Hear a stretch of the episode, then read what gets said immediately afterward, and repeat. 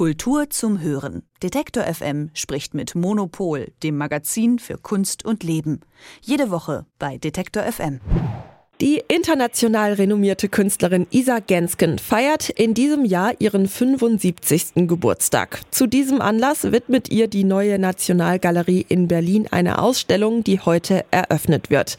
Elke Buhr, Chefredakteurin des Monopol-Magazins, hat die Ausstellung vorab besucht und kann uns jetzt also davon berichten, was uns dort erwartet. Guten Morgen, Elke. Guten Morgen. Elke, der 75. Geburtstag von Isa Gensken ist Anlass für die Ausstellung. Was wird denn dort gezeigt? 75 Werke. Also die haben sich ein ganz einfaches Konzept äh, gemacht. Äh, ähm, Klaus Biesenbach, der neue Leiter der Nationalgalerie und seine Co-Kuratorin Lisa Botti ähm, hatten den Plan gefasst, wir wollen gerne Isa Gensken in der fantastischen oberen Halle der neuen Nationalgalerie von Mies van der Rohe zeigen, auch weil Isa Gensken selber diesen Raum sehr mag und äh, sich ja immer wieder mit modernistischer Architektur auseinandergesetzt hat.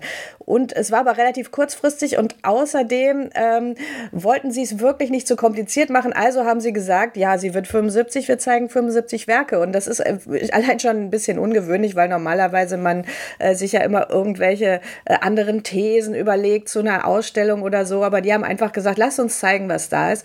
Und das funktioniert ganz, ganz äh, toll. Also es ist wirklich wunderbar, weil der Raum so schön ist und weil man so, so, eine, so eine Wandelhalle hat, in der man einfach an diesen ganzen Skulpturen aus der langen Geschichte von Isa Gensken so vorbei wandeln kann und denen begegnen. Und am Eröffnungsabend war es auch ganz schön, weil die Sonne, so äh, die Abendsonne dann so reinkommt und die Leute wirklich äh, diesen Skulpturen so begegnen, die alle eine sehr, sehr ähm, menschliche Größe haben. Also das ist so, man ist so in Auge in Auge mit der Kunst. Du hast es ja gerade schon angedeutet. Ich habe mich eben auch gefragt, bei so vielen verschiedenen, also 75 Werken, wie ist diese Ausstellung aufgebaut? Also wie können wir uns das vorstellen?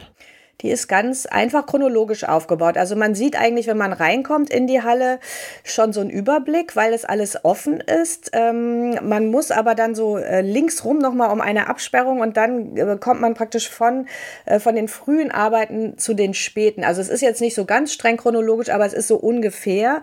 Ähm, und dadurch be bekommt man diesen Ablauf eigentlich ganz gut. Und das heißt, es fängt äh, mit ihr, die frühen Arbeiten, das waren so, ähm, so ganz langgestreckte Ellipsoiden Boloide und Hyperboloide, die sie mithilfe von Physikern schon Ende der 70er Jahre genau ausgerechnet hat und dann hat produzieren lassen. So, ähm, das sind ganz äh, fantastische Skulpturen, die liegen so am, am Boden. Damals ist sie noch so ganz abstrakt und minimalistisch, ähm, ist aber auch sehr experimentell und interessiert sich für Technologie und so. Das sieht man da früh schon.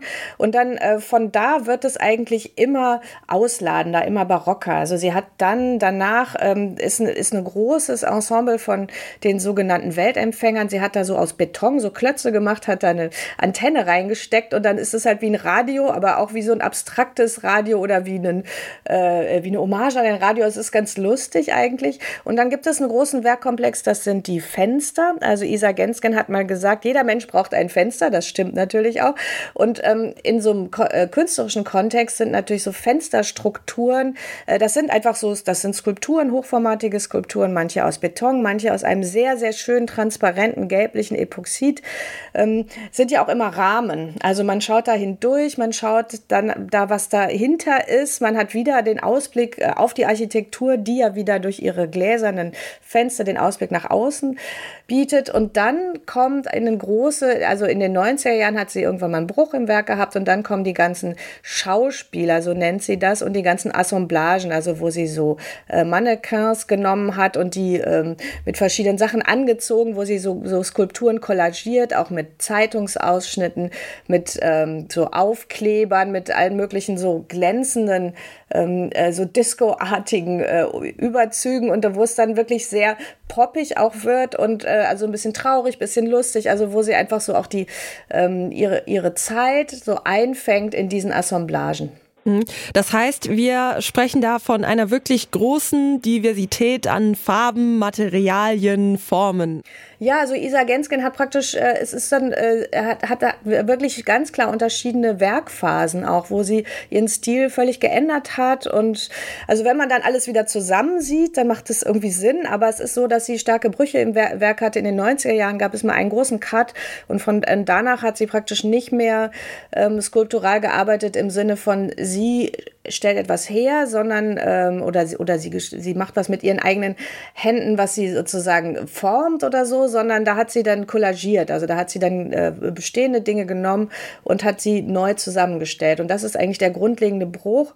Und diese äh, Assemblagen sind aber etwas, was heute in der zeitgenössischen Kunst von jungen Künstlerinnen und Künstlern einfach sehr, sehr viel gemacht werden.